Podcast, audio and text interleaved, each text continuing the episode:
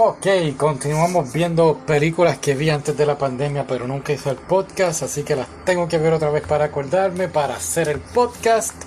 Y ahora vamos a estar hablando de fuegos artificiales. Esta la vi en. Bueno, la compré, pero para avanzar un poquito la vi en Netflix a 1.5 para avanzar. Ah. Bueno, honestamente es una película de una hora y media. Tiene unos visuales muy, muy bonitos, una música relajada, inspiradora. Si tienes así un examen o estás estudiando, haciendo un trabajo, puedes poner el soundtrack de la película para inspirarte. Ah, y los escenarios son muy, muy bonitos. Dicho eso, encontré la película un poquito lenta y la vi en 1.5. Si la hubiese visto en regular, en, en ¿verdad? velocidad normal, uff, estuviese mucho más lenta. La hubiese encontrado más lenta. La historia es muy muy buena, me gustó mucho. Está esta muchacha, Nasuna y el chico, se llama Norimishi.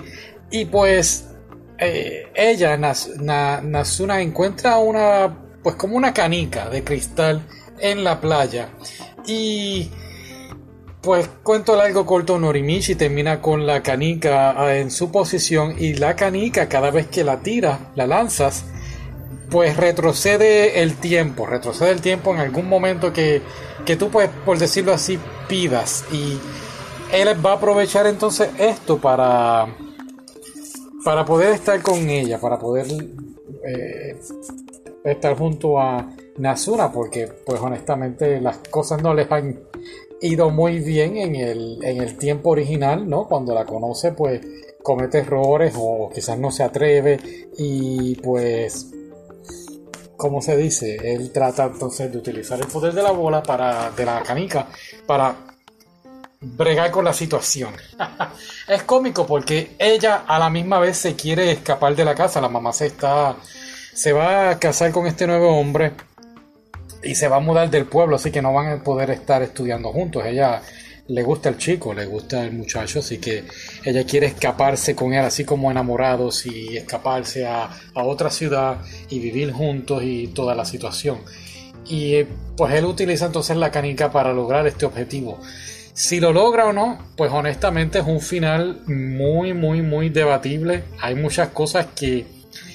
Y esto es lo que me molesta un poco de la película tuvieron tiempo para hacer unas tonterías, porque hubo dos o tres escenas que yo dije, en serio, eso no, no lo tienen ni que hacer. Y pudieron um, aprovechar ese tiempo y explicar la canica. La canica viene del papá de la chica. Pero como que pues ponen una escena ahí y no te explican. Tú tienes que deducir que, que fue así. El final, que no quiero contarlo, pero el final pues se abre a distintas interpretaciones y ahí es donde tengo problemas con, la película. Eh, pero nada, en mi, en mi mente, pues sí, sí, todo salió bien y todos fueron felices para siempre, ¿no? Bueno, pues nada, gracias, bye.